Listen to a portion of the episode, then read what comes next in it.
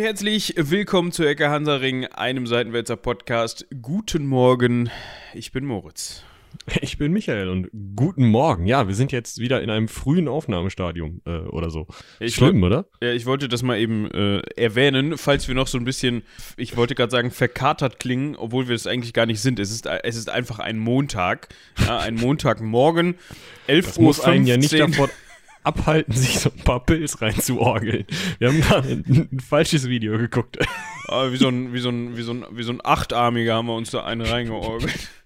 So, wer das jetzt erkennt, darf uns eine E-Mail schreiben Genau. mit dem Link zu dem Video und was kriegt er denn dann? Eine Erwähnung, weiß ich nicht. Ja, ja, eine Erwähnung ist gut. Der darf dich auf Twitter anschreiben und du antwortest ihm in deinem Fame. Ja, mit, mit einem Biergif oder so. Ja, genau. Weil ich muss dich mal eben hier so ein bisschen leiser. So. Ja, ähm, aber unabhängig von unseren angeblich verkaterten Stimmen, die, die wir tatsächlich eine Woche vor Ausstrahlung aufnehmen, stell dir das mal vor. Ja, und Donnerstag nehmen wir schon wieder eine kann man auf. sein. Jetzt habe ich über dein Gelaber gelabert. Was hast du gesagt? Äh, Donnerstag nehmen wir schon wieder eine auf, habe ich gesagt. Ja, Meine Güte, ja. der, der, der Stecker da unten, da, da steht noch einer drauf. Da muss doch mal runtergehen.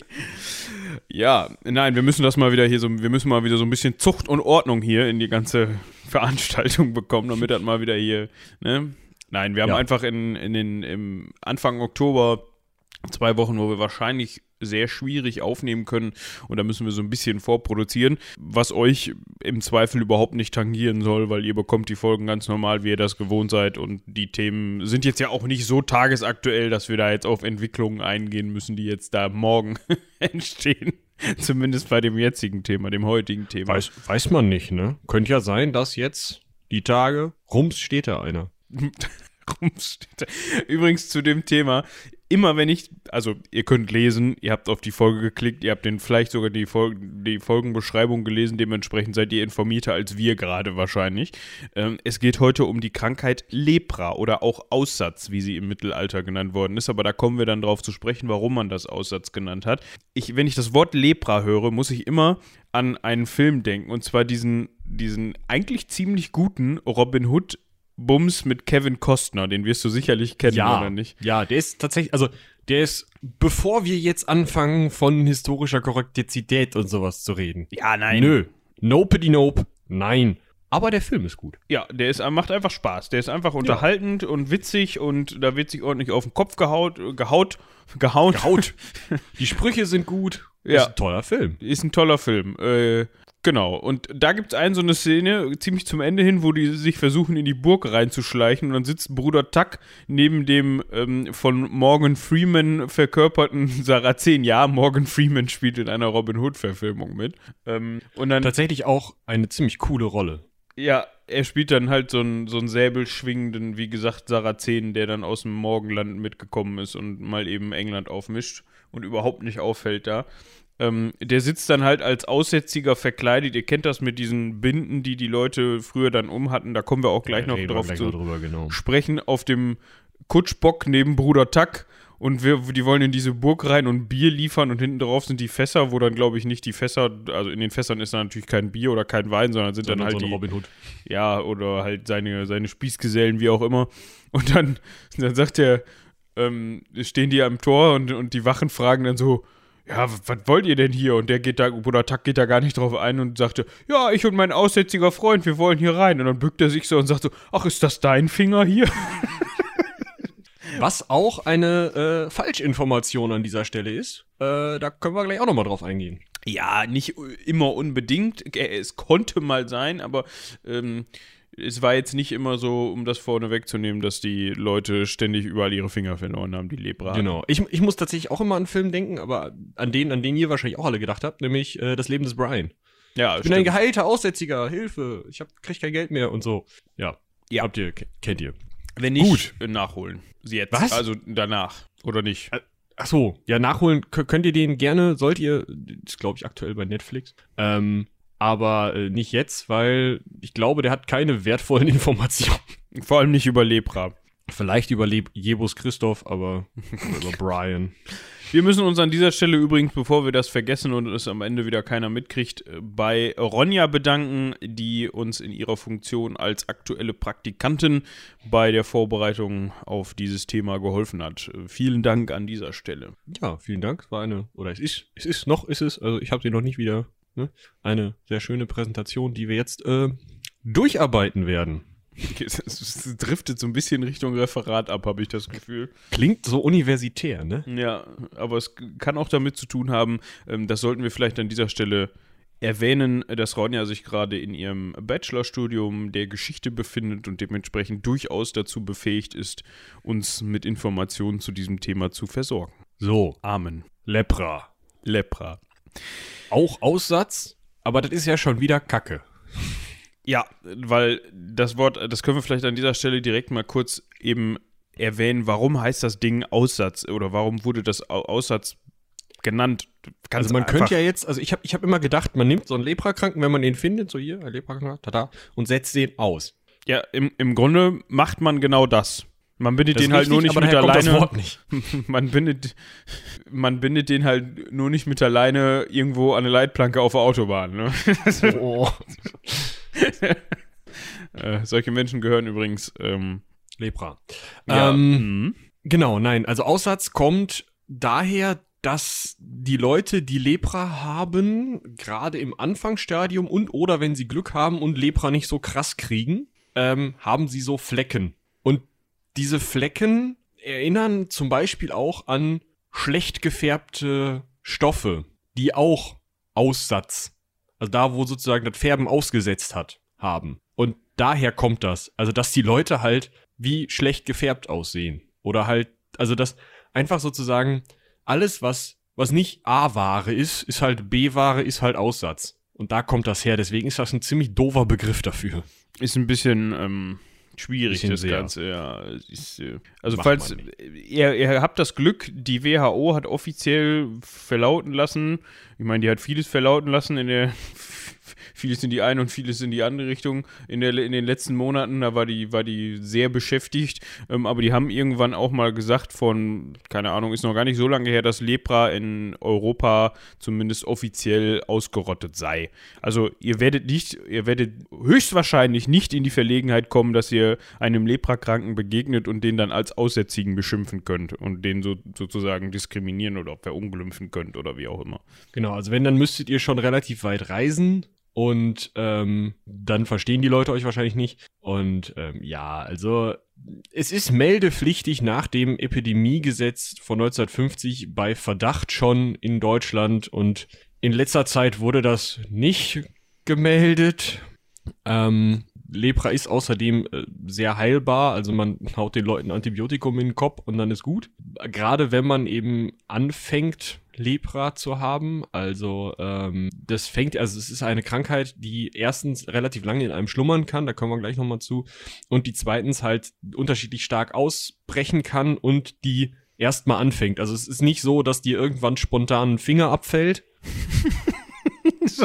Beim Händewaschen, ups, hä? Hatte ich nicht gestern noch fünf Finger an der Hand? Genau, ist so, so nicht, sondern halt, du kriegst halt so Flecken und denkst dir, was sind das für Flecken? Und dann gehst du mal zum Arzt, dann sagt der Arzt, äh, machen wir mal einen Abstrich. Und dann macht er mal einen Abstrich und dann sagt er, hier, zwei Stück am Tag, nächsten Dienstag sehen wir uns wieder und dann ist der Drops meistens gelutscht. Also ich weiß nicht, ob das nur eine Woche dauert, aber das, also Lepra ist heute für, also in unseren Ländern bei Zugang zu Antibiotika, die man regelmäßig nehmen kann, heilbar. Also sozusagen zum Anfang der Folge schon mal keine Panik. Ja, also falls ihr euch jetzt, also ich hatte, ich muss sagen, das ist wirklich ein unangenehmes Thema, weil diese Krankheit auch wirklich, wenn man die in einem Endstadium oder in einem schlimmen Stadium hat, wirklich höchst übel ist, finde ich. Also so von der Vorstellung her. Da kannst du, glaube ich, besser vom ICE überfahren werden, als daran zu krepieren. Ähm, also ja, du, das ist ja auch noch so eine Sache, da kommen wir auch gleich zu. Du krepierst ja gar nicht an Lepra. Du machst ja einfach weiter mit Lepra. Das ist ja. ja, bis so irgendwann dann halt nicht mehr, ne? Ähm, auf jeden Fall, wer eben aufgepasst hat und ähm, mitbekommen hat, dass Michi erzählt hat, dass man heutzutage das Ganze mittels eines Antibiotikums relativ gut oder nicht relativ gut, man kann es heilen, ähm, der weiß, dass es sich dabei um eine bakterielle Erkrankung handelt. Also ähnlich der Pest, also auch eine bakterielle Erkrankung und dagegen sind wir heute relativ gut gefeit mittels Antibiotikum. Das Problem war damals, gerade im Mittelalter, obwohl das aber auch ein, ein Vorurteil ist, Lepra ist wesentlich älter als äh, das Mittelalter, ist also nicht erst im Mittelalter aufgekommen. Damals gab es noch kein Antibiotika und deswegen, ja, schade. Ja, genau. Deswegen, also, hm, auch da zählt es nicht unbedingt, also es ist nicht unbedingt direkt der Hammer, das Todesurteil Sense, wenn du Lepra hast. Es kann tatsächlich sogar sein, dass du eine relativ entspannte Form von Lepra hast. Dann machst du noch ziemlich lange. Aber ähm, es ist trotzdem nicht heilbar einfach. Es gibt so Spontanheilungen bei leichten Formen, weil es ist halt ein Antibiotikum, äh, ein, ein Bakterium und wenn der Körper das besiegen kann, was bei leichter Verbreitung sein kann, dann bist du halt wieder geheilt. So, dann hast du keine Lepra mehr, dann hast du nur noch die, die Rückstände davon sozusagen, die, die Spuren. Ähm, aber ja, also eine Heilbarkeit durch Medizin war damals einfach noch nicht gegeben. Aber wollen wir erstmal vorne anfangen. Wo kommt das Aussatz, die Lepra der Krankheit denn her? Und wie heißt sein Bakterium? Das finde ich jetzt raus. Wo das herkommt, ist tatsächlich gar nicht hundertprozentig nachgewiesen. Es gibt da so eine, so eine Vermutung mit so gemeinen Gürteltieren, wenn ich das richtig in Erinnerung habe, mit dem man Caps mäßig also wir weisen da Caps mäßig darauf hin, beziehungsweise Ronny hat uns Caps mäßig darauf hingewiesen, mit denen man nicht kuscheln sollte. Ich weiß allerdings nicht, ob das auch noch heute, heutzutage gilt oder ob das einfach nur damals der Fall war. Auf jeden Fall ist Lepra schon also bekannt seit circa 4000 Jahren, also wenn wir mal zurückrechnen, seit ja, 2000 vor Christus oder so, äh, unter dem Namen Aussatz eben schon. Ähm, also damals hat man es halt einfach noch nicht, ich weiß nicht, wahrscheinlich wird man es 2000 vor Christus, Christus auch nicht Aussatz genannt haben, aber äh, das Wort Lepra war zu dem Zeitpunkt einfach noch nicht verbreitet, war es wahrscheinlich auch im Mittelalter noch nicht. Ähm, und vor allem war es da verbreitet in, ähm, im asiatischen Raum, also in, in Indien, äh, im vorderen o Orient, in Palästina, in Mesopotamien und so weiter. Ähm, um 1000 vor Christus ist es nachweislich auch in China und äh, Neukaledonien aufgetreten und hat sich von da aus dann immer weiter zusehends Richtung äh, Westen verbreitet. Äh, kurz nachdenken. Nach Osten wird es sich nicht verbreitet haben. Äh, Wäre der Weg ein bisschen ja, länger ich, gewesen. Ich sag mal, Neukaledonien ist jetzt auch einfach kein Ort, wo ich mir denken würde, ja, von da aus hat sich ähm, Lepra garantiert in äh, die westliche Welt und den, den, den mittelalterlich-europäischen Jahr, äh, Marken, äh, Waren, irgendwas, Kreislauf verbreitet. Für alle, die wie ich eben googeln mussten, wo Neukaledonien liegt, das ist rechts von Australien über Neuseeland. Das am Arsch der Welt. Also da kann Lepra hingekommen sein, ja klar, natürlich, mit äh, über Inselhopping und so und es gab ja auch Verbindungen, ähm, aber von da aus nicht nach Europa. Äh, zu dem Zeitpunkt zumindest noch nicht. Also ne, erstmal, also das, da geht es erstmal nur darum, dass es circa 1000 vor Christus da nachweislich vorgekommen ist. Ähm, China war da vielleicht eher schon ein Punkt, von wo aus sich das verbreitet hat. Ja, ich hatte ja eben auch schon Denkt erwähnt. An Marco Polo, ne? Ja. ja, könnt ihr die Folge auch nochmal hören. Also 500 vor Christus ist es dann im südöstlichen Mittelmeerraum, Ägypten und Griechenland nachweisbar. Ähm, Ah, 1000 vor Christus, ich habe von 1000 Jahren geredet. Nee, also 1000 vor Christus war noch weniger Weg nach Neukaledonien von Mitteleuropa aus. Natürlich. Aber da sind die da schon, ne, ne, und. Äh, der gemeine Kälte ist ja zu Fuß recht gut, gerade unter Wasser. Genau. Ähm, was? Ja, okay. Halten wir fest, es verbreitet sich wahrscheinlich eben äh, aus dem alten Mesopotamien, Vorderen Orient, Indien, da die Kante, also ähm, ja, südwestliches Asien, ähm, in alle Richtungen, eben auch nach Osten Richtung China, nach Westen Richtung Ägypten und Griechenland. Und dann irgendwann 500 nach Christus kommt es eben auch in Mitteleuropa an, also in der Völkerwanderungszeit vielleicht, dass es dann da durch diese größeren Wanderungsbewegungen eben nach Mitteleuropa kommt, weil einzelne Reisende, die Lepra übertragen, sind gar nicht so einfach, weil so super übertragig ist die Krankheit nicht. Also du musst schon relativ nah an einen Leprakranken dran, um Lepra zu bekommen. Dementsprechend müsste halt, sagen wir mal, jemand, der wie Marco Polo nach China gelatscht ist, müsste halt Lepra dort, also dort mit einem Leprakranken gekuschelt haben irgendwie, sich das dann, also dann die dementsprechend schlechte Immunreaktion gehabt haben, weil das Immunsystem relativ gut gegen diese Lepra Bakterien vorgehen kann, solange sie sich noch nicht eingenistet haben. Und dann aber das Glück gehabt haben, dass das Immunsystem diese Leprakrankheit so lange in Schach hält, bis er wieder zurückgelatscht ist, um, damit es dann ausbricht und dann eben vielleicht irgendwie sich verbreiten kann. Also da ist so eine, so eine Theorie von größeren Bevölkerungsgruppen, die dann rumziehen und ähm, das Verbreiten schon eher sinnvoll. Genau. Lepra zerstört vor allem, was ist das hier? Man sollte während der Aufnahme die Handys auf Stumm schalten. Das ist wie im Kino. Ich entschuldige mich an dieser Stelle so. Ähm, Lepra zerstört vor allem die Haut, das ist das, was wir vielleicht, was man vielleicht so kennt, also dass sich dann diese, diese Flecken und diese Geflechte bilden, ähm, setzt sich aber auch in den Schleimhautzellen ab, also zerstört diese auch äh, und ab und zu sind auch oder werden auch Nervenzellen äh, geschädigt, was dann wieder dieses, dieses Ding ist, was wir vielleicht kennen, ähm, so aus Filmen oder so. Mir fällt da vor allem jetzt Königreich der Himmel ein, wo es diesen Leprakönig gab, ähm, Balduin, der Schlag mich tot, dritter Kreuzzug, König von Hört Jerusalem. in die dritter Kreuzzugsfolge rein, dann wisst ihr das. Ja, ähm, da wird in dem, in dem Film Königreich der Himmel mit Orlando Bloom äh, irgendwie davon geredet, dass man dann sein, seine Lepra-Infektion daran erkannt hat, dass er schon als Kind keinen Schmerz gefühlt hat oder so. Ja, das ist dann halt, wenn die, die Schmerzzellen und Nervenzellen halt flöten gehen, dann spürst du halt nichts mehr. Ähm, betroffen sein können aber auch, und da wird es unangenehmer, weiß ich nicht, ob es unangenehmer wird, es wird unangenehm. Augen, Atemwege, Knochenmark und, Und jetzt wird's unangenehm für den männlichen Teil unserer Hörerschaft. genau, das kann auch die Hoden schädigen. Und das ist immer so, wo man dann, als man sich denkt, so, ach, nee, lass mal. Ja, das sind, das sind so diese Videos, weißt du, wo, wo die Hälfte der Bevölkerung sehr lacht und die andere Hälfte da sitzt. Ich erinnere an James Bond Casino Royale. Genau, ja. Mehr brauche ich dazu nicht sagen.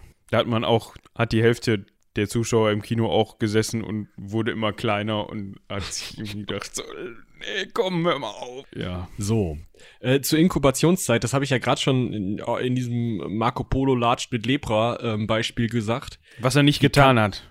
Was er nicht getan, genau. Das, ne? das war ein ähm, kontrafaktisches Argument zur Unterstützung der ähm, Argumentationskette. Also hat er nicht gemacht, aber wenn er hätte, hätte das so aussehen müssen. Konjunktiv. Genau, die Inkubationszeit von Lepra kann eben Monate bis Jahre betragen, weil wie gesagt, diese, äh, diese, diese Bakterien sich erstmal einnisten und verbreiten müssen. Und je nachdem, wo du sie bekommst, ähm, also ob sie wirklich zuerst vielleicht irgendwo in eine kleine Wunde an der Haut gehen oder ob sie doch relativ schnell in irgendwelchen Schleimhäuten sind oder so, ist halt die Frage, wie schnell sie sich verbreiten, wie schnell sie sich auch vermehren können, wie viel das Immunsystem dagegen tut, wie stark dein Immunsystem ist, ähm, um dagegen vorzugehen. Und dementsprechend kann es eben wirklich auch Jahre dauern, bis du mal einen geschwächten Zustand hast, vielleicht eine andere Krankheit hast oder so. Die andere Krankheit wird bekämpft und Lepra sagt, jo, ah, hier ist Platz. Ne? Ähm, dementsprechend, ja, ähm, kann es eben sein, dass jemand jahrelang Lepra krank äh, oder die Lepra-Bakterien mit sich rumträgt, ähnlich wie bei einer HIV-Infektion.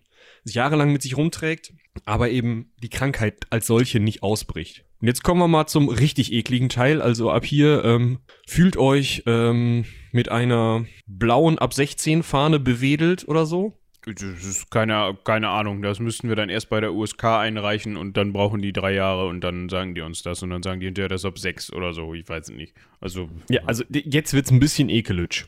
Ja, ähm, und zwar unterscheidet man vier Formen der Lepra. Ja, das sind so ganz äh, ja, hochgestochene Begriffe, ähm, auf die wir jetzt nach und nach dann kurz eingehen, damit wir sie mal erwähnt haben. Und im Grunde sind das auch also dreieinhalb Stadien der unterschiedlichen Ausbreitungen und wie schlimm das Ganze denn letzten Endes ist. Wenn es sich in einem Frühstadium befindet, beziehungsweise eine in Anführungsstrichen sehr leichte Verlaufsform hat, dann nennt man das äh, indeterminierte Lepra. Indeterminierte Indeterminierte Lepra. Ja. So, Wir schneiden nicht. nein, aber das ist halt indeterminierte Lepra. Das wäre so ein typisches deutsches Ding, wo man. Ja, man, man sollte es eigentlich mit, mit Klein- und Großbuchstaben schreiben. Dann könnte, weißt du, wenn du in das N klein, dann das D wieder groß, dann das T wieder groß, dann weißt du, wie du betonen musst. Ja, ja, also terminierte am Ende in am Anfang und de dazwischen. Also indeterminierte Lepra, so. Genau, das ist entweder das Frühstadium, also hm, da kommt der dicke Hammer noch, oder es ist die sehr leichte Verlaufsform, also der, der Verlauf kann so im Endeffekt im Zweifel auch bleiben oder sogar geheilt werden. Das hatte ich ja gerade schon gesagt, dass das Immunsystem es entweder dann, dann doch noch schafft, weil man vielleicht eben auch sich dann äh, bewusst wird, oh, es könnte Lepra sein und dann, da kommen wir gleich noch zu, in so einem Leprosorium vielleicht besser ernährt wird oder so. Oder ähm, es kann eben auch sein, dass das Immunsystem sagt, so, ja, hier ist jetzt diese Lepra-Kolonie von den, von den Zellen, die bleibt jetzt hier. Und dann stagniert diese Krankheit in diesem Zustand. Und dieser Zustand sieht so aus, dass man so ähm, gerötete Hautstellen, also wenn man hellhäutig ist, gerötete Hautstellen, wenn man dunkelhäutig ist, wirkt das so heller. Also dann fehlen die, fehlen die dunklen ähm, Stellen oder fe fehlt die dunkle Haut, fehlt die, das dunkle Pigment und man hat so helle weißliche Stellen. Ähm, aber im Endeffekt ist es das Gleiche. Also die, die Haut verliert einfach an Hautigkeit. Keine Ahnung, sie ist nicht mehr so, ja, an Struktur, an, an Dehnbarkeit auch und die Flächen fühlen sich taub an, weil die, weil die Nervenzellen draufgehen. Das, also ist halt so ein bisschen, als würde die Haut am Körper ja mehr als vernarben eigentlich. Also vielleicht sogar so ein bisschen aufgelöst werden. Das ist ziemlich widerlich. Die geht halt und kaputt. Ja, wir können beim Bild bleiben, ja genau, sie geht einfach nur, äh, simpel gesagt, kaputt. Das Ganze ist ziemlich unscharf abgegrenzt, also es, es fadet so aus. Das ist ein wichtiger Punkt, ne? Also noch ist das nicht so, dass diese Leprakolonie fest an einem Ort ist und ähm, sich da gütlich tut, sondern die wischt so unter der Haut rum. Und ähm, das ist nämlich eines der wichtigen äh, Unterscheidungskriterien zu den anderen Lepra-Formen. Ja, also um das nochmal eben an dieser Stelle zu erwähnen, gesetzt den Fall, dass ihr das jetzt hättet, warum auch immer. Was normalerweise, also wenn ihr jetzt gerötete Hautstellen habt, dann war das wahrscheinlich eine Mücke. Ja, wir wollen, also, ne, also, das ist ein Kunststück heutzutage irgendwo Lepra herzukriegen. Vor allem, dazu kommen wir gleich später noch, was Immunitäten und so weiter angeht. Ähm, dann kann es in diesem Stadium durchaus sein, dass sich eine spontane, spontane Heilung einstellt. Ja, also also nicht einstellt, sondern einsetzt, so rum. Ja, also dass ihr dann einfach, also dass die Personen, die das gehabt haben, wir reden mal in der Vergangenheitsform, einfach wieder gesund geworden sind. Ja, und dann vielleicht noch diese Stellen am, an der Haut zurückgeblieben sind, dass das Ganze einfach erstmal so bleibt.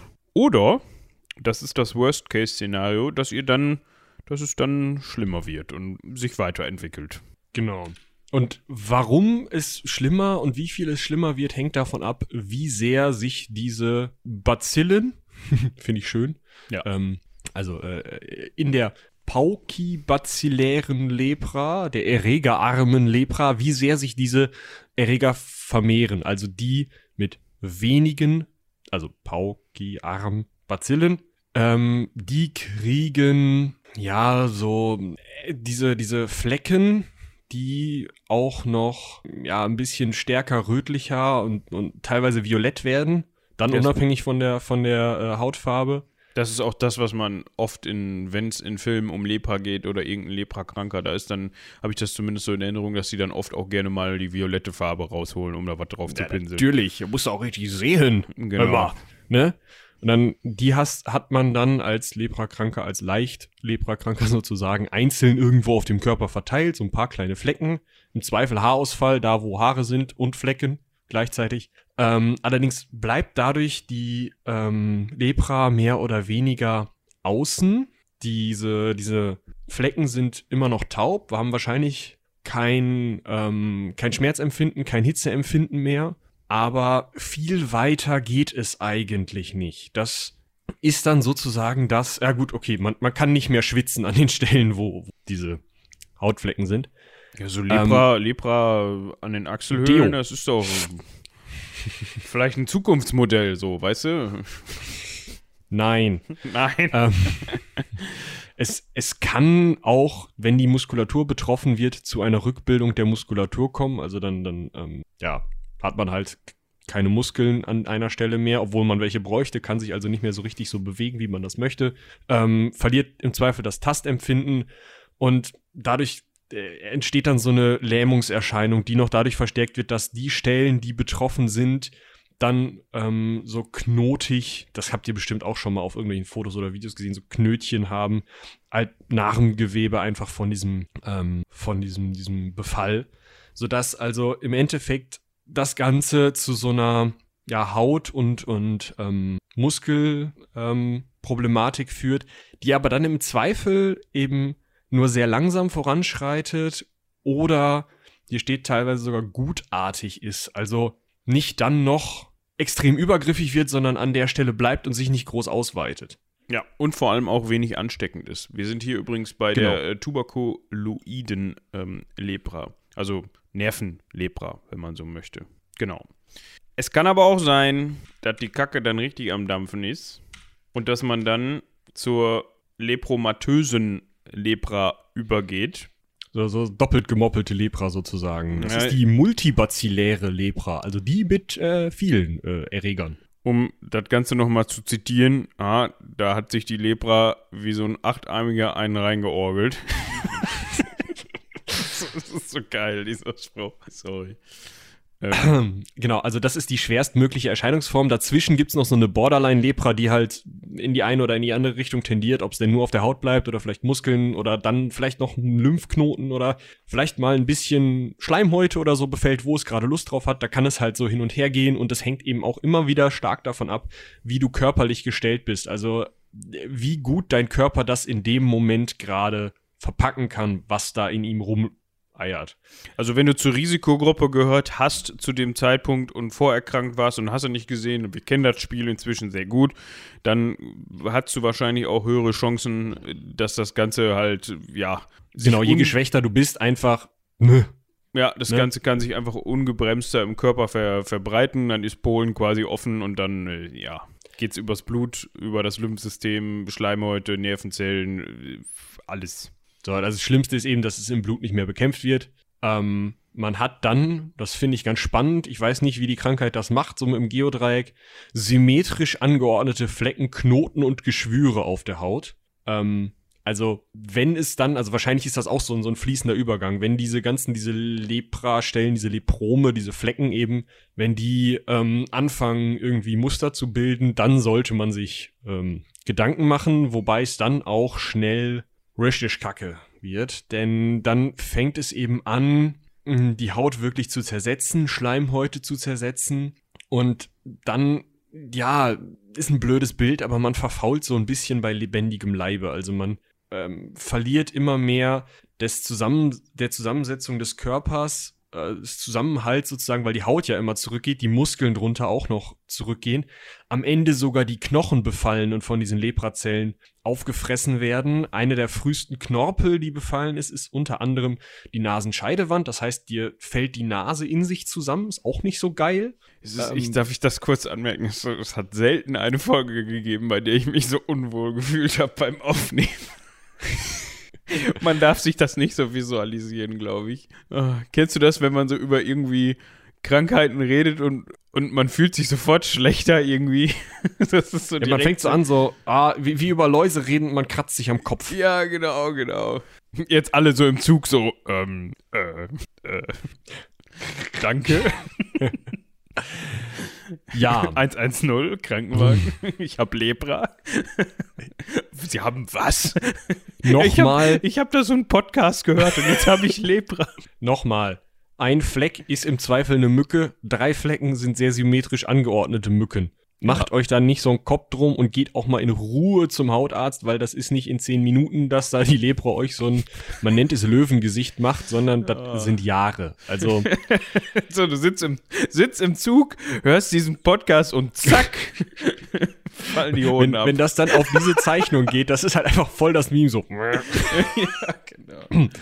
Also, es, also ihr kennt diese Bilder aus Filmen, die sind meistens falsch, aber, ähm, also man, man kriegt so Knoten, geschwulstige Verformungen, gerade eben gerne im Gesichtsbereich auch. Und da fängt eben auch das an, dass die ähm, Finger so zurückgehen. Wie genau das passiert, können wir gleich nochmal erzählen. Da habe ich mich nämlich auch mal, ähm, ihr kennt das, wenn man so rumgoogelt, ähm, für interessiert so. Oh was, Gott, was, warum soll das? Ja. Da gibt es dann auch Fotos wahrscheinlich, ne? Da gibt's auch, äh, ja, lasst das. Also oh. ihr könnt auf die Seite von diesem äh, von äh, Wikipedia gehen, da gibt es schon schöne Fotos. Die Commons würde ich nicht an. Ähm, genau, also äh, der Nasen- und Rachenraum wird ähm, gerne, weil das eben auch Schleimhäute sind, befallen. Das heißt, auch der Kehlkopf, ähm, ja, zerstört, wird langsam zerstört. Das heißt, man kriegt eine sehr raue Stimme, einfach weil der Kehlkopf nicht mehr das tut, was er tun soll. Die Haare fallen aus, weil darunter eben die Haut zerstört wird. Ähm, die Augen können gerne betroffen werden. Da wird dann alles, was sich irgendwie entzünden kann, entzündet und die gammeln so weg. Ähm, ja, schwitzen tun die Leute nicht mehr. Ähm, und um nochmal die Hälfte der Bevölkerung äh, zu einer zuckenden Bewegung zu äh, verleiten, die Hoden schrumpfen. Glückwunsch. Das ist das Schlimmste. so. Oh, scheiße. Sorry. Ah, schönes Thema heute. Ja. Aber wir kommen, wir müssen das einmal jetzt hier durch, durch ähm, ja, exerzieren, ne, damit ihr genau selber auch diagnostizieren könnt, falls ihr das Ganze nicht haben solltet. Wie schon also, gesagt. Nochmal, nee, so weit kommt ihr nicht.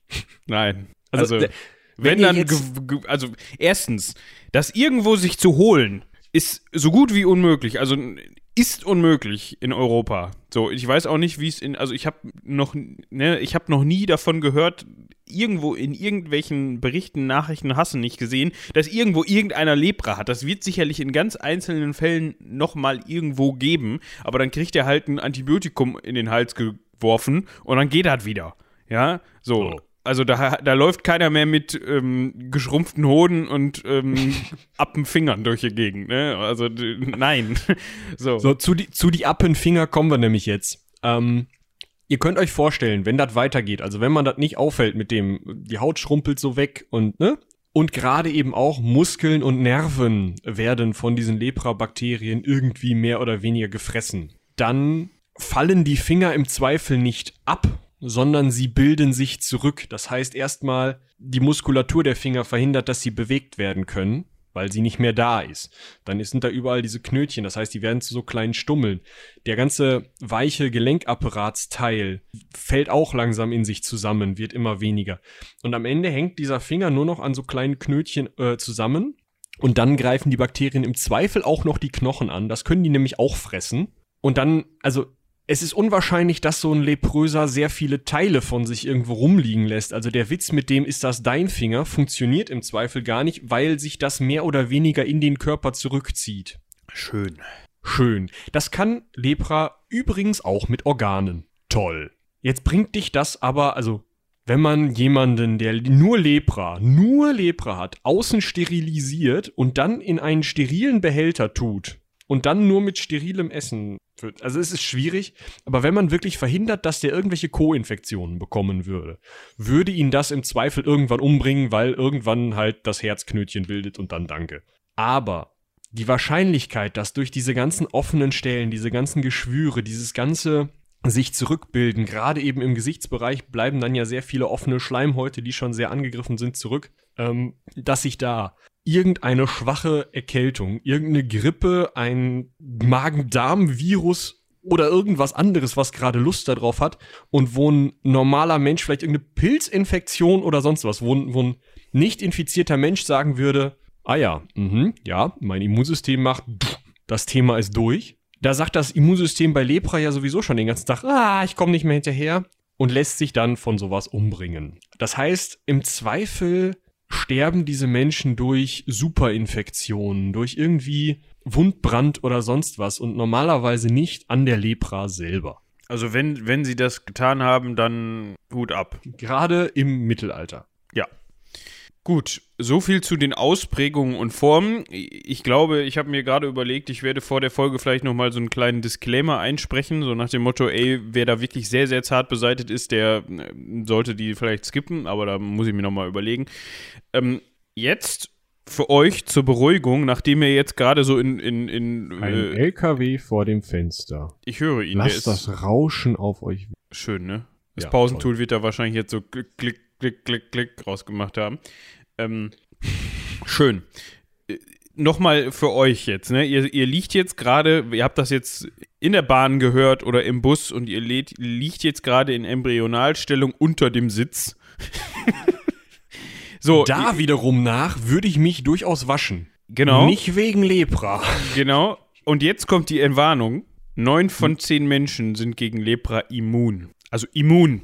Da passiert gar nichts. So. Ihr könnt euch jetzt mal im Bus oder in der Bahn umsehen und zählen. Also, außerdem muss man engen Körperkontakt, wahrscheinlich auch so engen Körperkontakt, wie ihn nur mit sehr, sehr nahen, ähm, ja, also entweder direkten Verwandten kuschelnderweise oder halt mit der Person, die ihr Wahrscheinlich, mögt. wahrscheinlich nicht mal mit direkten Verwandten, sondern angeheirateten Verwandten wahrscheinlich. Ja. Also der einen ja. Person. So, also sehr enger Körperkontakt, ähm, Austausch von Nasensekreten oder dem Gesapsche, das aus diesen ähm, Hautflecken rauskommt, oder die Muttermilch. Deswegen war ich gerade bei sehr nahen Verwandten. Ah, okay. Ja, das ist auch noch ein Fall. ähm, äh, also, ihr müsst es schon wirklich sehr, sehr wollen, um das zu kriegen. Ähm, wenn man sich jetzt aber Wohnverhältnisse gerade eben äh, im, im Mittelalter zu zehnt in einem äh, in einer kleinen Karte mit nur einem Bett oder sowas vorstellt, wo man dann vielleicht mal einen kleinen Ratzer an der Hand hat irgendwie und ähm, wie gesagt zu zehnt in einem Bett schläft, schläft und dann eine Person irgendwo dieses Bakterium mitgebracht hat, das bei ihr auf den Klamotten oder auf der Haut ist und die andere Person dann mit einer, mit, einem, mit einer kleinen Ritze an der Hand in diese Bakterien reinpackt. So überträgt man Lepra und nicht über die Luft oder so. Ähm, Aerosole, Aerosole spielen da keine Rolle. genau, kein nix. Äh, man braucht längeren Kontakt oder also man muss sich dann danach auch noch lange nicht waschen, weil diese Bakterien sind halt einfach nicht so, die sind nicht wie Viren, die gehen nicht in eine Zelle rein und dann ist Party, sondern die sitzen da, dann fressen die mal vielleicht ein so ein Bakterium, ne, kommt da an, guten Tag. Ah, was ist denn hier? Geschlossene Hautstelle, scheiße, sterbe ich. So, offene Hautstelle, ah, da kann ich was fressen, dann frisst das was, dann teilt sich das mal, dann fressen die zwei was, dann teilen die sich, dann kommt das Immunsystem, macht. Also bis man das hat, da muss man schon wirklich, da muss schon ein bisschen Zeit ins Land gehen, da muss man, das, das muss an der richtigen Stelle äh, an einen drankommen. Ähm, also ist schon gar nicht so einfach. Ja. Einzig vielleicht, weil es sich in denen stark ansammelt, könnte es sein, dass wenn man regelmäßig Gürteltiere überfährt und sie dann aus seinen ähm, Reifen poolt und sich dabei an dieser harten Schale irgendwie ritzt, dass man es da vielleicht relativ schnell wegkriegt. Aber überfahrt halt keine Gürteltiere. Das zeugt sowieso von irgendwie schlechtem Karma oder so. Dementsprechend lasst das. Und wenn ihr eins überfahren habt, lasst es am Reifen und nehmt den Hochdruckreiniger. Ich wollte gerade sagen, nehmt den Also- Hochdruckreiniger. Der kann kein Lepra kriegen. Ja, also ne, es ist schwierig, das zu bekommen, aber je beengter die Verhältnisse, je schlechter die hygienischen Verhältnisse, das ist natürlich der, der wichtigste Grund, je mehr du dich wäscht, wenn du, wenn du äh, Wunden, die du im Zweifel hast, auch kleine, desinfizierst oder auch nur mit Seife wäscht, sollte das eigentlich schon kein Problem mehr sein. So. Ja. So, und jetzt würde ich sagen, jetzt haben wir genug drüber rumgekaspert, wie sich das Ganze ausbreitet, wie das Ganze aussieht und jetzt kommen wir eher zu dem, Jetzt können wir Spoiler Ende sagen. genau, Weil jetzt wird's eigentlich nicht mehr eklig. genau, jetzt kommen wir dazu und wollen wir so ein bisschen damit aufräumen, darauf sind wir von Ronny auch extra hingewiesen worden, dass wir das bitte erwähnen. Es gab nie, auch im Mittelalter nicht, auch wenn das Mittelalter als Hochzeit der Lepra bezeichnet wird, es gab nie flächendeckende Epidemien oder Pandemien oder pandemieähnliche Zustände, wie das zum Beispiel jetzt bei Pest, Schwa äh, spanischer Grippe, wenn man Corona jetzt mit dazuzählen möchte als aktuellen Fall, ne, das gab es nicht. So, also, weil erstens viele sowieso schon immun gegen das Ganze waren. Ja, wie wir eben schon gesagt haben, man schätzt so neun von zehn Leuten sind dagegen immun. Und die Ansteckungswege einfach sehr erschwert waren für das Bakterium. Das heißt, wie Michi eben schon sagte, wenn du es irgendwie weggekriegt hast, dann hast du das nicht irgendwo weggekriegt, weil du mal an jemandem vorbeigelaufen bist und der dich angehustet hat. So. Und das hat eben dazu geführt, dass, es, dass das immer mal wieder vorkam und dass es auch mehrere Fälle gleichzeitig in Gemeinden oder Städten gab. Aber das war nie so, dass, es, dass das ganze Landstriche dahin gerafft hat. Ronja Also hatte zum- einen Genau. Ja. Äh, genau, du wolltest wahrscheinlich auch auf das Beispiel raus. Ähm, genau. Ronja hatte, hatte äh, ein Beispiel aus Münster, auf das wir gleich noch zu sprechen kommen, äh, in dem es auch ein sogenanntes Leprosorium gab, also eine Einrichtung für, in der Leprakranke isoliert wurden. Da gab es maximal gleichzeitig, ich glaube, aufgrund von Aufzeichnungen konnte man das festhalten oder nachvollziehen, 15 gleichzeitige Fälle. So, genau. Also 15 Bewohner hatte dieses Leprosorium mal gleichzeitig. Und das war halt schon so zu Zeiten, wo man gesagt hat, ach du Scheiße, haben wir viel Lepra hier. Es war also nicht so, dass, wie man das zum Beispiel im Leben des Brian sieht, 20 Leprakranke irgendwie an der Straßenecke saßen und alle gebettelt haben.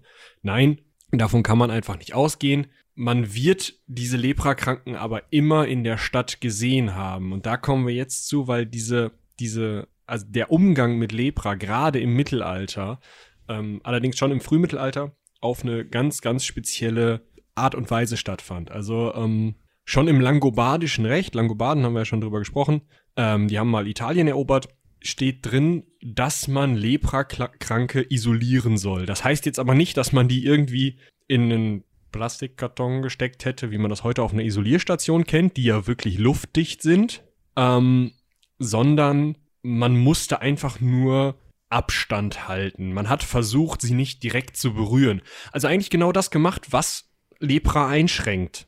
Man wusste also schon um 400 nach Christus, als die ersten Leprosorien eingerichtet wurden, ziemlich genau, wie man diese Krankheit einschränken kann. Und das wurde eben gemacht, indem man die Leute nicht mehr angefasst hat, sie möglichst irgendwie in Häusern hinter Mauern eingesperrt hat, wobei das nicht so ein richtiges Einsperren war, mehr so ein Klosterleben-Ding. Ähm, und versucht hat, eben sie auch nicht mit, also sie haben im Zweifel dann nichts hergestellt, was andere Leute verwendet haben oder so. Ne? Also wurde nicht so in die Richtung gearbeitet. Klassisches Social Distancing halt. Genau, so. Und im 12. und 13. Jahrhundert dann hat man dieses Maximum im europäischen Mittelalter, hat man das Maximum an Leprakranken erreicht. Und wahrscheinlich liegt das daran, dass wir viele äh, Rückkehrer und viel Reiseverkehr ähm, in die Kreuzfahrerstaaten haben und dadurch eben diesen Zusammenhang von Nahem Osten und Mitteleuropa haben, wo sich dann die Krankheit vielleicht irgendwie mal ein bisschen mehr verbreiten kann. Wahrscheinlich eben auch einfach auf diesen langen Märschen beziehungsweise den langen Schiffsfahrten übers Mittelmeer, wo man ja auch relativ dicht gedrängt ist. Ähm, ich weiß nicht, wie die Gürteltierdichte im Nahen Osten ist. Ich kenne mich mit den Viechern tatsächlich nicht aus. Aber ähm, Red mal weiter, dann finde ich das mal eben raus. Genau, also wahrscheinlich ist die Gürteltierdichte einfach in Südfrankreich oder Norddeutschland geringer als im Nahen Osten. Hätte ich jetzt, ähm, ja, so, mal wo so sind wir denn hier? Habitus, Schädel- und Gebissmerkmale, Körperskelett, äh, Verbreitung und Lebensraum. Ähm, Gürteltiere leben ausschließlich auf dem amerikanischen Doppelkontinent. Das macht die Übertragung also schwierig. Ja. Gut, äh, dann heißt im Nahen Osten waren wahrscheinlich auch zu dem Zeitpunkt, also eigentlich ziemlich sicher keine Gürteltiere. ich habe keine Ahnung, warum es dann, also wir haben ja gerade schon gehört, dass es in Indien und im Nahen Osten ähm, und in, im arabischen Bereich, ähm, ähm, persischen Bereich relativ viel Lepra schon relativ früh gab, dort davon berichtet wird. Daher kommt wahrscheinlich diese Idee, dass es sich äh, dann über die Kreuzzüge eingeschleppt hat. Es gibt ja viele Möglichkeiten. Also es kann ja auch sein, dass man da den einen oder anderen Superspreader in irgendeinem ähm, Bordell hatte oder so. Ich, ich, ich möchte noch mal eben hier was anmerken oder zitieren. Zahlreiche Gürteltierarten bevorzugen trockene und offene Lebensräume wie Halbwüsten, Savannen und Steppen mit dorniger Gebüschvegetation oder Trockenwäldern und benötigen bla bla bla lockere Untergrund zum Anlegen ihrer Bauten. So. Wenn ihr also mal ein Gürteltier überfahren wollt, nicht in Niedersachsen. Äh, ja, obwohl im Niedersachsen könnte man schon als ähm, halbwüste Savanne oder Steppe bezeichnen. Kulturell vielleicht, aber. oh Mann. Sorry an alle Niedersachsen, aber der Witz war einfach zu steilvorlagig. Und so, also ich war da neulich noch. Es ist weder Halbwüste noch Savanne noch Steppe. Es ist flach, aber sonst nichts. Es ist schlimmer. es kommt gleich nach Dänemark. Uh. Nein, alles gut. Ich habe nur so, ja. ein persönliche, so eine persönliche Odyssee mit Dänemark, äh, deshalb ähm, verbinde ich damit, deshalb, ähm, ja. Ja, okay. Aber nicht mit ähm, Niedersachsen. Mit Dänemark, nicht mit, ja, okay. Ähm, dann würde ich sagen, ähm, wie geht's denn weiter? Ah, 13. Jahrhundert, genau. Ja. Ende des 13. Jahrhunderts ist das Ganze in West- und Mitteleuropa auch schon wieder zurückgegangen. Mm, was bedeutet hat, während es zwischendurch mal bis zu 19.000 Leprosorien in Mitteleuropa gegeben hat, sind diese dann auch dementsprechend, wenn es weniger Leprakranke gibt, auch entweder zweckentfremdet worden oder haben sich einfach nicht mehr gelohnt. Also wenn da ein so ein Typ rumgehangen hat, ja, macht man dann vielleicht nicht mehr. Der ist dann auch irgendwann weg oder sind schlicht und einfach verfallen. Also ja, wahrscheinlich wurden die häufig auch dann anders benutzt. Also teilweise gibt es wohl Berichte, dass dann da auch ja Syphilis-Erkrankte untergebracht worden sind, um diese eben auch zu Social Distancen Dementsprechend ist das Ganze dann auch zusehends zurückgegangen äh, in Mitteleuropa. ja, also umgekehrt wird ja irgendwo ein Schuh draus. Ne? Also die, ähm, man erkennt daran, dass man diese Unterbelegung hat, dass man den Verfall beschrieben hat in irgendwelchen Urkunden oder so und dass man von dieser Zweckentfremdung liest, dass die Krankheit, Krankheitshäufigkeit zurückgegangen sein muss. Ja, also ne? das, das ist genau. so die, also da, das finden wir in den Quellen. Deswegen gehen wir davon aus. Wir haben, es ist ja nicht so, dass irgendwer äh, die die Arztbriefe und Rezepte von irgendwelchen ähm, äh, Ärzten aus dem Mittelalter noch rumliegen hätte. Das, also klar gibt's davon zwei, drei, aber nicht so, dass man irgendeine große Lepra-Studie machen könnte. Ja, oder es werden wahrscheinlich auch selten Leute aufgeschrieben haben. Oh, guck mal. Hatten aber dies Jahr wenig Leprakranke. Kann sicherlich auch mal irgendjemand gemacht haben, aber äh, das ist das so gegen zu checken, ist sicher, sicherlich äh, die primäre Methode, um das herauszufinden. Ähm, Im 16. Jahrhundert gab es nochmal so ein erneutes Entflammen, so hat Ronja es genannt, der Krankheit. Ähm, also da ist das Ganze nochmal, gab es nochmal eine zweite Welle, um mal im aktuellen Sprech zu bleiben.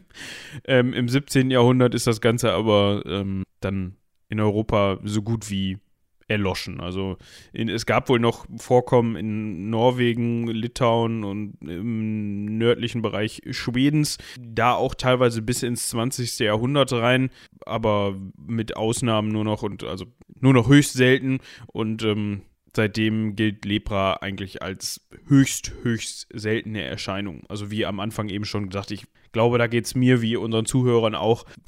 Ich habe noch nie irgendwo jemanden davon gehört, dass irgendwo jemand Lepra hat oder dass ich in den Nachrichten gelesen habe, dass wieder irgendwo 15 Leute isoliert worden sind, weil sie Lepra hatten oder auch nicht in China oder was weiß ich. Keine Ahnung. Ähm, Mhm. Also, also ich habe jetzt gerade nochmal nachgeschaut. Ähm, die meisten Erkrankten heutzutage leben mit 120.000 ungefähr Neuerkrankten in, in Indien. Wobei man da auch sagen muss, in Indien ist gibt es Möglichkeiten, nicht so gut wie hier, auch zum selber bezahlen und irgendwo in der Dorfapotheke, aber es gibt Möglichkeiten, an Antibiotika zu kommen. Das heißt, von diesen 120.000 werden wahrscheinlich auch nicht alle sterben oder es wird vielleicht nicht mal unbedingt bei allen ausbrechen. Äh, in Brasilien haben wir über 25.000 Neuerkrankungen und in Indonesien über 15.000. Ähm, äh, Neuerkrankungen. In Afrika gibt's auch einige Erkrankte, aber ja, also normalerweise ist es so, dass man die Leprakranken, also man versucht eben die Lepra auszurotten, indem man gerade mit Entwicklungsgeldern, also Geldern aus den, aus den westlichen ähm, entwickelten Ländern, versucht, irgendwie Leprosorien mehr oder weniger, also Behandlungszentren zu bauen, die Leute dafür ein paar Wochen zu behalten, denen die Antibiotika in den Kopf zu schmeißen, dann ist der Drops gelutscht. Ähm, also es gab auch die Registrierung von 50 neu erkrankten äh, Leprakranken in Europa im Jahr 2018. Ähm, es gibt zwei Kliniken, ähm, eine in Spanien mit 29 Leprakranken, die 2016 da noch waren, und eine in Rumänien mit 19 Bewohnern, die aber, wie gesagt, also mit den Antibiotika äh, kann man davon ausgehen, dass die zumindest nicht mehr ansteckend sind und jetzt einfach nur noch einfach in Anführungsstrichen nur noch in Anführungsstrichen ihren ähm, also ihre Verletzungen, die sie von der Lepra davongetragen haben, diese Missbildung, Fehlbildung, diese Knötchen und sowas, dass sie das eben auskurieren jetzt ähm, und dafür diese Sanatorien für Leprakranke sind und nicht dafür, da die irgendwie zu isolieren und ihnen durch eine Klappe Essen zuzuwerfen. Das heißt, wenn ich jetzt Lepra bekomme, dann muss ich entweder nach Spanien oder nach Rumänien ich gehe davon aus, dass wenn du Flecken bekommst, die wie Lepra sein könnten, dass du dann zu deinem Hausarzt gehst, der sich das anguckt, sich denkt, oh, da machen wir mal einen Abstrich, dann rausfindet, dass es nicht Lepra ist und falls er rausfindet, dass es Lepra ist, dann kriegst du halt Taxo, Mocki, Fuzin da, keine Ahnung. irgendwas halt. Und dann sagt er, nehmen Sie das, bleiben Sie mal zwei Wochen zu Hause, hier haben Sie einen gelben und Attacke. Und dann wird dieser Fahren Sie Fleck mal nach Rumänien, da kennen die sich damit aus. Ja, dann wird dieser Fleck schon zurückgehen, weißt du? Also ich glaube halt nicht, dass du da irgendwie. Ich meine, wenn du natürlich zu Hause sitzen bleibst und sagst, nö, Lepra kann das nicht sein, ich lass das mal weggammeln. Dann musst du vielleicht nach Was riecht Rumänien. hier denn so? Aber mein Tipp, gehen Sie zu einem Arzt. Ja. Das soll immer helfen. Und am besten, Mann. bevor man irgendwelche Diagnosen per äh, Google stellt, weil dann Bitte. ist es sowieso Krebs, auch wenn es eigentlich Lepra ist. Also Ja. Ähm, Super AIDS, danke. super AIDS, genau. Äh, Finde ich, ja. Ja, ich wollte eigentlich, eigentlich wollte ich mit dieser Frage, ob ich jetzt nach Rumänien muss, die eine ne tolle Überleitung schaffen auf ähm, ein Verfahren, was im Mittelalter noch üblich war, und zwar die sogenannte Lepraschau. Das fand ich nämlich Ja, ein ich- bisschen witzig.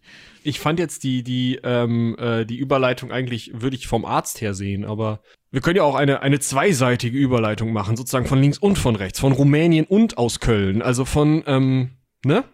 Also eigentlich muss man nach Köln, wenn man Lepra hat. So, wenn du Lepra hast, musst du nach Köln. Zumindest im äh, 13. Jahrhundert. Ihr könnt ja mal mit dem Zug dahin fahren und dann euch da vor den Dom stellen und dann so random irgendwen anfragen, so, äh, Entschuldigung, ähm, ich habe Lepra, wo muss ich denn dann, an wen muss ich mich denn hier wenden? gerade heute würde, oder gerade momentan würden die Leute wahrscheinlich Kopf draufstehen. reagieren. ja, super. Also, man musste zur Lepraschau aus dem aus großen Teilen des Reiches, aus dem Umland oder zumindest von Münster aus, wahrscheinlich ist es auch so zu sehen, äh, musste man nach Köln. Was natürlich eine scheiß Idee ist, wenn du krank bist, aber bitte, man musste nach Köln, weil die da für Lepraschau äh, ja, spezialisiert waren. Ähm, tatsächlich die Leute, die sich das nicht leisten konnten, sich auch im Zweifel, wenn sie schon ein bisschen geschwächter waren, nach Köln bringen zu lassen, wurden von der Gemeinschaft um sie herum, also von der Gemeinde, von der Kirche vielleicht oder irgendwie anders, finanziell unterstützt, um nach Köln zu kommen und einen Beweis zu bekommen, dass sie Lepra haben oder eben nicht Lepra haben. Da sieht man auch mal wieder, wie nicht tödlich diese Krankheit erstmal ist.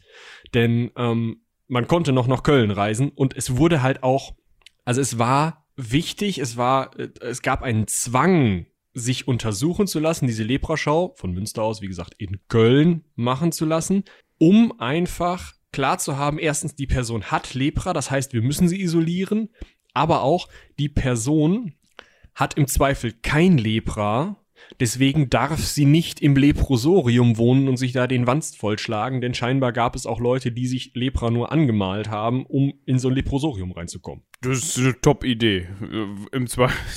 Also, ja gut, man, also das Beispiel, was man da noch nennen könnte, ist halt dieses Ding von wegen, die Leute lassen sich mit Absicht einsperren, also in, gehen mit Absicht in den Knast, weil es da besser ist, als irgendwo, ja, obdachlos zu erfrieren oder so.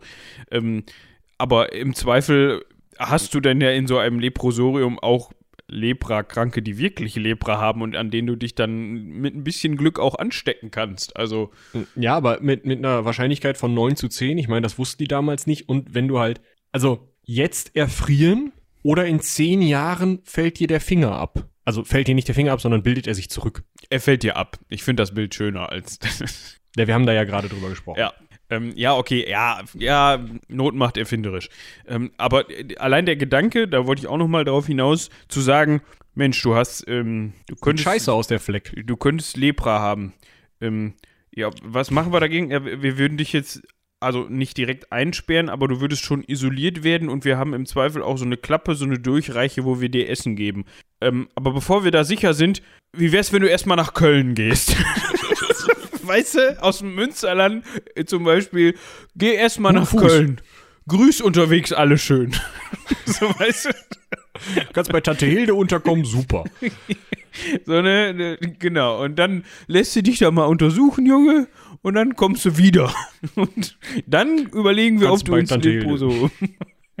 So, also jemand ist nach Köln gegangen, hatte so ein bisschen äh, entweder Geld oder ähm, ja haltbare gute Speisen, Gewürze, Wein, irgendwas dabei, um ähm, dann damit die Doktoren zu bezahlen, die Diener der Doktoren, äh, den Barbier, der im Zweifel auch anwesend sein musste, vielleicht ähm, auch Teile der Haut scheren musste, um eben ähm, an diese Flecken ranzukommen. Ähm, womit auch das, die Besiegelung, also die, die gesamte, der, der, ja, ähm, ähm, behördliche Aufwand für diese Lepra-Show und das, das ähm, Ausstellen der Urkunde, der da hat Lepra, ähm, zusammenhängt und ähm, auch zum Beispiel der Besitzer des Hauses, in dem die Untersuchung durchgeführt wurde, musste dafür entschädigt werden, dass in seinem Haus diese Lepra-Untersuchung durchgeführt wurde, auch wenn das in Köln war. Das heißt, diese Leute sind halt nicht nur mit einem Arsch voll Zeug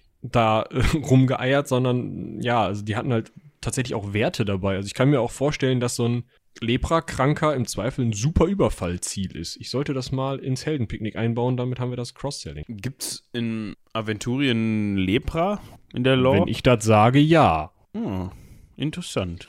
Okay, ja, das wäre vielleicht mal ganz cool. Ja, auf jeden Fall könnte man drüber nachdenken. Heutzutage wahrscheinlich, der Zug ist wahrscheinlich abgefahren, Leprakranke zu überfallen, weil die wahrscheinlich eher dann äh, mit Bus Die haben und eine Bahn Krankenkassenkarte in Deutschland. da überfällst du niemanden für. und die müssen auch nicht mehr nach Köln. oh Mann. Ähm, Sind wir jetzt in Köln? wir sind Dann- jetzt in Köln und du sitzt auf, die, auf dem Stuhl bei dem Herrn Lepra-Doktor und der will jetzt überprüfen, ob du Lepra hast oder nicht. Wie macht der das? Der, der, das Ding ist, erstens, der macht das nicht. So ein Arzt ist ja im Mittelalter ein ähm, studierter, also ein Medikus, also ein studierter Mensch. Sollte er heute auch sein, bitte. Ja, aber im Unterschied zu heute, wo so ein Arzt im Zweifel oder auch eine Ärztin im Zweifel Hand anlegen, war es damals so, dass die Ärzte, da tatsächlich männlich, ähm, ja, eigentlich nur mal geguckt haben, im Zweifel auch von ein bisschen weiter weg und sich dann so ein Rezept überlegt haben. Und die wirklichen ähm, Untersuchungen macht im Zweifel der Bader oder irgendein ein Diener des Arztes, um einfach diesen, also auch im Zweifel eine Übertragung zu verhindern. Also der gelehrte Mensch muss geschützt werden. Genau, der sitzt auf dem Stühlchen so ein Meterchen weg und dann mh, dann kommt so ein Barbier oder so ein Bader oder ähm, vielleicht eben auch eine Magd oder ein Knecht des Arztes oder wie auch immer, kommt an, packt die erstmal an eine Nase, zieht die auseinander und guckt da mal mit so einer Kerze rein, ob da irgendwas komisch aussieht. so, und dann macht der Arzt ein Häkchen für, ja, sieht komisch aus. Also Ronja hat es so dargestellt oder beschrieben mit, ähm, um nach Geschwüren oder anderen Merkwürdigkeiten zu schauen. Es geht halt um irgendwie diese, diese leprösen Flecken oder eben Geschwüre. Ähm, dann zweite Probe, man sucht sich einen Flecken auf dem Körper und sticht da mal mit einer Nadel rein. Und jetzt weiß man, wenn der Mensch Lepra hat, dann spürt er das im Zweifel nicht. Das ist also schon eine ziemlich valide Prüfung dieser, dieser Krankheit, weil ja eben die äh, Nerven aufgelöst werden. Und dementsprechend, ja, also mit einer, mit einer Nadel kann man das schon ganz gut rausfinden funktioniert auf jeden Fall besser als diese Hexenprobe mit der Nadel. Ja, dann gab es noch die Singprobe, ne? also musste dann da seinen Lieblingssong performen live und dann kam man in den Recall oder nicht. Nein, natürlich nicht.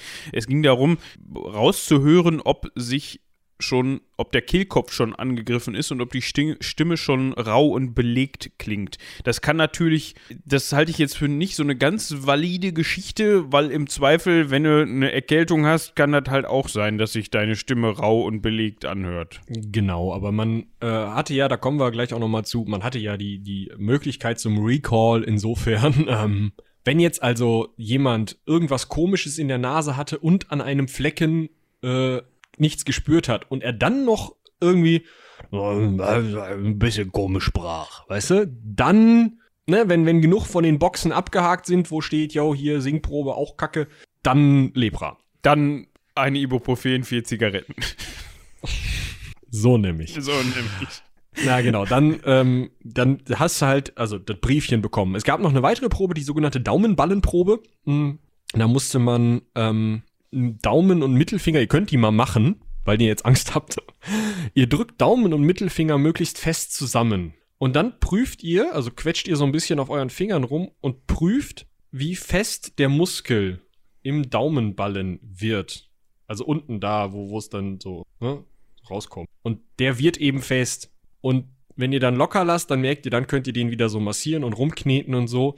Und wenn jetzt dieser Muskel, Muskelschwund hat, dann wird er halt nicht mehr so fest, beziehungsweise ist nicht mehr so viel da davon. Und das kannst du eben auch feststellen. Und wenn du da Erfahrung mit hast, also bei vielen Leprakranken auf diesem Daumen rumgedrückt hast, dann weißt du, Häkchen oder nicht Häkchen. Und man hat noch das Blut auf Klümpchen untersucht. Also man hat einen Aderlass gemacht, das war ja damals sehr beliebt. Und dann hat man mal geguckt, klumpt dit. Ich hoffe, man hat eine saubere Schüssel genommen, kein Mehl reingetan. Und dann, ähm, ne? Ja. Dann hat man ein Briefchen bekommen, wo dann Häkchen drauf sind. Ja, also eine Bescheinigung, die dann eben ja, über deine Diagnose Auskunft gegeben hat. Entweder stand da drauf Mundus, also rein, äh, Wo hast oder du denn Latein gelernt, hör mal? Ui, ui, bei, ui. bei Ronja. oder es stand drauf Immundus et leprosus, also unrein mit Lepra. Genau. Und, und, unrein und Lepra. Ach, et So. ist und, stimmt. Ich erinnere mich. So. Und dann gab's noch, äh, Gab es auch nur Immundus? weiß ich nicht, kann, kann wohl sein. So, ja, Lepra ist es nicht, aber pff, sperrt den mal lieber ein. ah, schön. Ja. Äh, übrigens, Lepros, äh, äh, also äh, griechisch Lepros, heißt schuppig oder rau. Ähm, ja, Fun Fact an der. ne, für die Haut. Ja. Genau, es ko- konnte natürlich auch noch ähm, sein, dass man, also dass man nur bei der Singprobe versagt hat. Dann hat man gesagt, ja, komm, komm mal in 14 Tagen nochmal wieder, kannst du nochmal trällern. Konnte man Gesangsunterricht nehmen und dann, ja.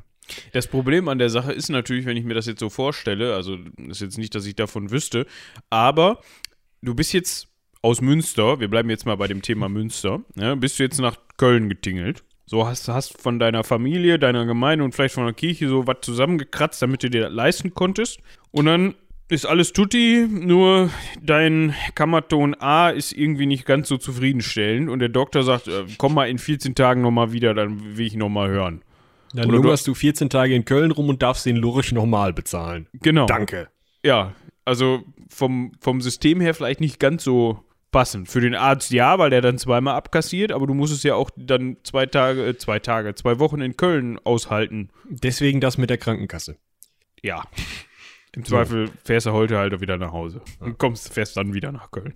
Ähm, man konnte natürlich auch, wenn man jetzt gesagt hat, nee, hier, hör mal, ich habe mir extra diese schönen Flecken gemalt, ich möchte jetzt ins Leprosorium, Freunde, ähm, kann man halt sagen, hm, da äh, gehe ich doch mal einen rauf in den Instanzen, also vielleicht zu dem, ähm, ja, in der, in der Verwaltungsgegend äh, äh, höheren ähm, Arzt oder ähm, vielleicht auch, in, ja, also oft war es ja so, dass diese, ähm, dass das Wissen bei der Kirche akkumuliert wurde, also konnte man wahrscheinlich dann nochmal beim Bischof klopfen oder so und sagen, hör mal hier, ja, Baba Lepra. Und dann konnte man nochmal bezahlen, dann wurde die Untersuchung nochmal gemacht und dann, ähm, ne? Also man konnte einfach eine Instanz rauf, wie das heute bei Gerichtsverfahren auch ist. Ja.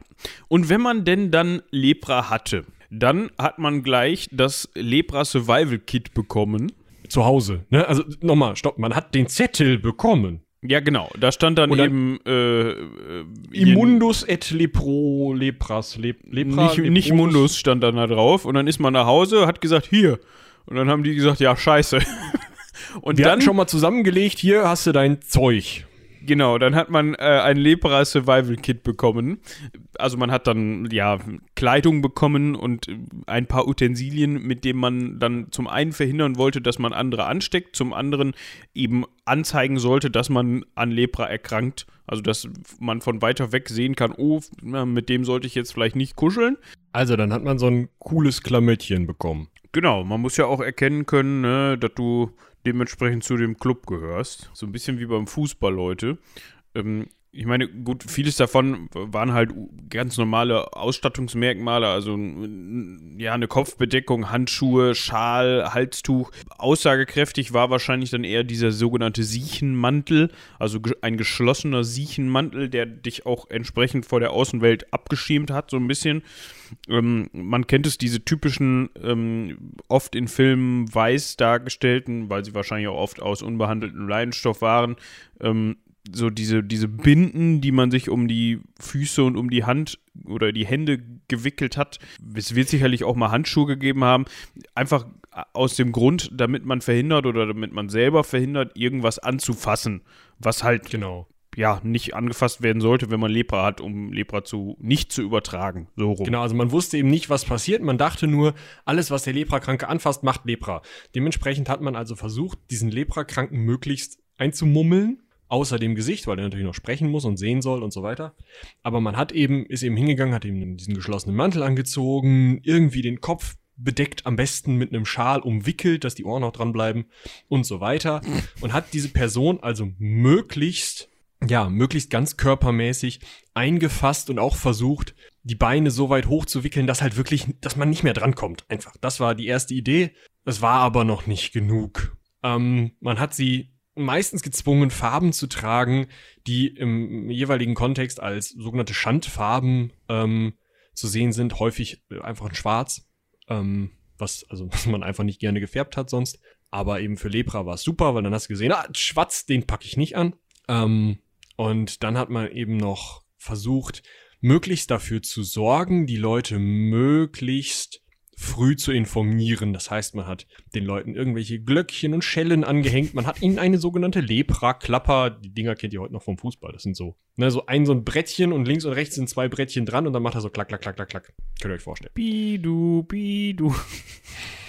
Irgendwas in die Richtung, genau. Genau. Also man hat halt versucht, sie möglichst einfach, möglichst laut sein zu lassen, damit sie halt ähm, für Abstand sorgen können. Und man hat ihnen noch einen Stock gegeben, damit konnten sie dann auf Abstand Dinge zeigen und man konnte wahrscheinlich auch irgendwie, keine Ahnung, wenn man denen was verkauft hat, in einem Henkelmann an den Stock und dann konnten die jetzt so zu sich runterrutschen lassen und solche Stunts. Also man hat einfach versucht, diese Personen möglichst als das zu kennzeichnen, was sie waren, um sie möglichst weit von der Gesellschaft auszuschließen, um sie möglichst eben aussätzig zu machen, den Abstand möglichst groß zu halten und dafür zu sorgen, dass diese Krankheit nicht weiter verbreitet wird. Also mit Teilhabe war dann nichts mehr. Genau.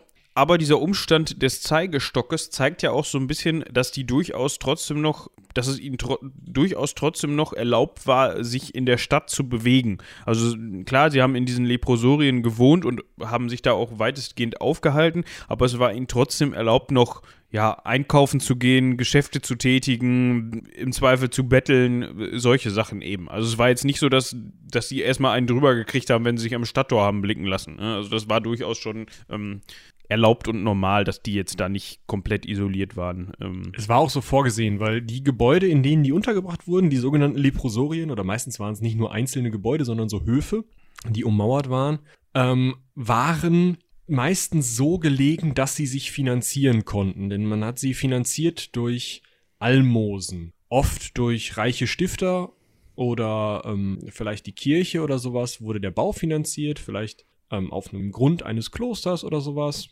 Irgendwie wurde eben dieser Bau finanziert, um dann dort die Leprakranken unterzubringen und die durchlaufende Finanzierung, klar, Stifterinnen und Stifter haben im Zweifel auch noch mehr Geld dagelassen oder im Zweifel war halt einfach auch ein bisschen Land drumherum, auf dem dann äh, hörige Bauern arbeiten mussten oder so. Aber primär war es so, dass diese Gebäude durch Almosen finanziert waren. Das heißt, wenn man an der Handelsstraße oder an einem Fluss lag das dann gern und wenn man da dann vorbeikam an einem Leprosorium, hat man da mal so einen Taler in die, in die Dose gesteckt oder hat was von seinem Proviant, den man im Zweifel vielleicht nicht mehr essen konnte, weil man jetzt in die Stadt kam, da abgegeben oder man hat als, äh, keine Ahnung, guter Grund her gesagt, komm hier, äh, eine Wagenladung Getreide können wir da abgeben oder sowas. Das hat, also heute ist das vielleicht nicht so richtig, mh, also f- fühlt man das nicht mehr so nach, weil man heute diesen Gedanken des ich muss Almosen geben, ich muss den Armen helfen, nicht mehr so sehr hat. Man mag diesen Gedanken haben von ich möchte was spenden, um Gutes zu tun oder so, aber diese, diese Notwendigkeit, dieses Muss ist nicht mehr so in, in unserer Kultur verankert. Im Mittelalter war es aber so, dass man spenden musste für sein Seelenheil. Also wenn man regelmäßig Almosen gegeben hat, hat einen das im Ranking später fürs jüngste Gericht weiter nach oben gebracht und die Wahrscheinlichkeit erhöht, dass man ins Himmelreich kommt und Gott schauen kann, wie er wirklich ist und so weiter. Ihr kennt die ganzen Sprüche. Das, dafür waren Almosen da und deswegen konnten sich auch Bettler besser über Wasser halten. Natürlich im Zweifel nicht besser als heute mit Obdachloseneinrichtungen, aber also es, es, so ein Bettler ist nicht so schnell verhungert, wie man das vielleicht im ersten Moment denken mag. Und auch diese Leprosorien wurden durch diese Almosen finanziert, die eben, also jeder, der irgendwie konnte, irgendwie, also wirklich nur, nur die kleinste Kleinigkeit abgeben konnte, hat das auch gemacht, um für sein Seelenheil zu arbeiten. Und so konnten sich diese Leprosorien, ja, finanzieren. Genau. Dazu kam dann eben auch noch die Lage. Ja, dem zuträglich war natürlich, wenn das Ganze dann an großen Handelsstraßen gelegen hat, äh, zudem auch noch an Flüssen und Bächen. Ja, also Flüssen und Bächen einfach aus dem Grund, einfach aus pragmatischen Gründen. Äh, erstens, was Versorgung angeht, also ne, um waschen zu können, um also um Wasser zu haben erstmal äh, und um natürlich auch ja die täglichen Dinge des Haushalts erledigen zu können, für die man Wasser benötigt. Ähm, wie Michi eben schon sagte, das Ganze war dann oft ummauert, um eben, ja, so ein bisschen, also ummauert oder mit einem Graben umgeben, um dann da auch nochmal den Abstand zu wahren und damit da nicht einfach irgendwer anklopft und sagt, ja, wie geht's? Was ist hier denn los? Schönes ja. Gebäude, kann man das kaufen? Genau. Noch nicht. Genau. Aber ähm, es war nicht so, dass die Leute da dann halt rumchillen durften, sondern meistens, weil diese Leprosorien eben auch von der Kirche ähm, mitfinanziert und verwaltet wurden oder durch die Bewohner selbst verwaltet wurden, war es aber trotzdem so, dass sie diesen klosterähnlichen Tagesablauf hatten. Also morgens hoch, schön, erstmal Messe. Und dann halt Ora et Labora, ne, mal ein bisschen betteln gehen, nochmal beten, Vesper und so weiter. Also schon äh, durchaus, ja, ein Tagesablauf, einen geregelten ja. Tagesablauf, ne? Genau, mit Arbeiten Tagesablauf, und klosterähnlichen Tagesablauf und aber auf die an, auf der anderen Seite trotzdem ein relativ ja, gut ausgestattetes Leben. Das kann man schon sagen, weil das waren halt vernünftige, von einem Stifter gebaute Häuser. Sie waren ähm, meistens gut ausgestattet mit, mit Nahrungsmitteln, also ähm, es gab teilweise mehrfachst Fleisch äh, in der Woche. Ähm, ich gucke gerade nach, ich glaube viermal in Münster zum Beispiel in dem Leprosorium. Also es war nicht so, dass die Leute da schlecht gelebt haben. Und das erklärt vielleicht auch nochmal, warum Leute versucht haben, ja, sich Lepra aufzumalen, um da hinzukommen. Weil viermal Fleisch die Woche, das war schon sonst mehr so Tendenz Adel. Ja, genau. Wir können an dieser Stelle ja nochmal eben kurz als äh, Rausschmeißer, als abschließendes Beispiel auf das Leprosorium in Münster eingehen. Ähm, für Leute, die noch nie in Münster waren, beziehungsweise nicht in Münster wohnen oder sich mit Münster nicht so auskennen. Es gibt den Stadtteil Kinderhaus äh, im Norden von Münster äh, und der geht eben, dieser Name Kinderhaus geht eben darauf zurück, auf dieses Leprosorium, was eben früher auch als Kinderhaus bezeichnet wurde. Ähm, zum einen liegt es am sogenannten Kinderbach und zum anderen ist das so ein bisschen so gemeint, äh, ja, ist ein bisschen fies, finde ich, dass man die Insassen oder die Bewohner dieses Leprosoriums für so hilfsbedürftig gesehen hat oder gehalten hat wie eben Kinder. Also man musste sie genauso versorgen wie Kinder, die sich eben nicht selber versorgen konnten und dementsprechend ist dann dieses Wort Kinder oder diese Wortzusammensetzung Kinderhaus entstanden. Ähm, genau. Ja. Ähm, warum wurde das in Kinderhaus in Kinderhaus gebaut und nicht woanders? Ähm, eine der wichtigsten Eigenschaften ähm, außer der Lage an einem Handelsweg und ähm, ja, der, der Lage außerhalb der Stadt war, dass man sie so in den Wind gestellt hat, dass die Dünste der Leprakranken von Münster wegkommen. Weil man, die kennt das vielleicht, das haben wir in der Pest, glaube ich, schon mal besprochen. Ähm, es gibt so eine Miasmentheorie im Mittelalter. Also man denkt, dass Kranke die Krankheit ausdünsten und Leute, die das einatmen, die Krankheit kriegen. Das heißt, man möchte möglichst den Wind der Lepra weg von äh, Münster haben. Ne? Ja, es ist, ist, ist, klar. Ne? Also ich frage mich nur gerade, also hat man dann geschaut, so okay, wir bauen das Ding dahin, wo der Wind meistens nicht herkommt, weil genau. so Windrichtung kann ja auch drehen. Ne? Also oder hat man ja, dann gesagt, Leute, am Sonntag vorsichtig, weil ne, heute habe ich festgestellt, der Wind weht aus Richtung Kinderhaus. Und dann sind alle drin geblieben oder wie? Ja, Türen und Fenster verschlossen ist ja im Mittelalter auch schon wieder so Schwierigkeit, aber ja, genauso. Ja. Gut, wir könnten uns jetzt noch äh, en Detail mit dem, damit mit dem Aufbau beschäftigen. Was wir halt sagen können, das ist tatsächlich ein funktionierender Bauernhof gewesen. Die haben äh, Wirtschaftsgebäude noch und nöcher gehabt, Wohngebäude, ähm, hatten tatsächlich ein Gebäude, wo ein Pastor wohnen konnte, hatten eine kleine eigene Kirche. Das waren 15 Mann, ne? also maximal. Irgendwie ein kleines Brauhaus, ein Holzhaus, wo man noch Holz untergelagert hat, ähm, kleine äh, Werkstätten und so weiter. Also das war wirklich ein gutes, funktionierendes, ja, gut im Endeffekt, wo drauf eben ähm, diese Leute gelebt haben, sich selbst versorgt haben, die Leute gearbeitet haben, die Leute äh, von einem Pastor eben seelisch betreut wurden. Ähm, es gab also nicht nur diese 15 Leprakranken, sondern drumherum auch noch so eine Art Personal, das auch da war und da auch gelebt und gearbeitet hat, im Zweifel auch ohne sich anzustecken. Ähm, und es hatte einen eigenen Friedhof. Ist vielleicht auch nochmal spannend. Ja. Ähm, wer sich das Ganze angucken möchte, geht. Geht. Ja, also Teile davon sind wohl noch übrig in Kinderhaus. Äh, und soweit ich, wenn ich Ronja richtig verstanden habe, gibt es da auch eine Art Museum. Genau, ich war leider noch nicht da. Es gibt das Lepra-Museum Münster Kinderhaus. Ähm, das wollte ich mir auch noch mal irgendwann angucken. Wahrscheinlich ist es ein bisschen ekelig, so wie der Anfang dieser Folge, aber Ja, muss man auch mal durch, ne? Muss man, muss man dann mal durch, ne? Ja, das waren fast anderthalb Stunden zu Lepra. Hätte ich gar nicht gedacht, dass wir da ähm, eine so lange Folge daraus kreieren können. Wir können oder wollen noch mal so ein bisschen mehr darauf eingehen. Unter anderem war, glaube ich, geplant, dass wir uns König Balduin den Vierten noch mal weiter vornehmen, äh, So eine gesondert. Kreuzzugsfolge hatten wir auch lange nicht mehr. Genau, also wir haben gedacht, Mensch, Leute, wir, wir haben jetzt schon den Vorstoß in die Spätantike gewagt. Äh, dann können wir auch jetzt mal wieder ganz schnell zurück ja, zu gewohnten Gefilden und uns mal hier um Kreuzzüge kümmern. Nein, wir können vielleicht nochmal gesondert ein bisschen auf Balduin eingehen. Ist vielleicht auch nochmal ganz interessant, ähm, sein Leben dann auch zu verfolgen. Gerade eben unter dem Gesichtspunkt, wie war das denn als Adliger?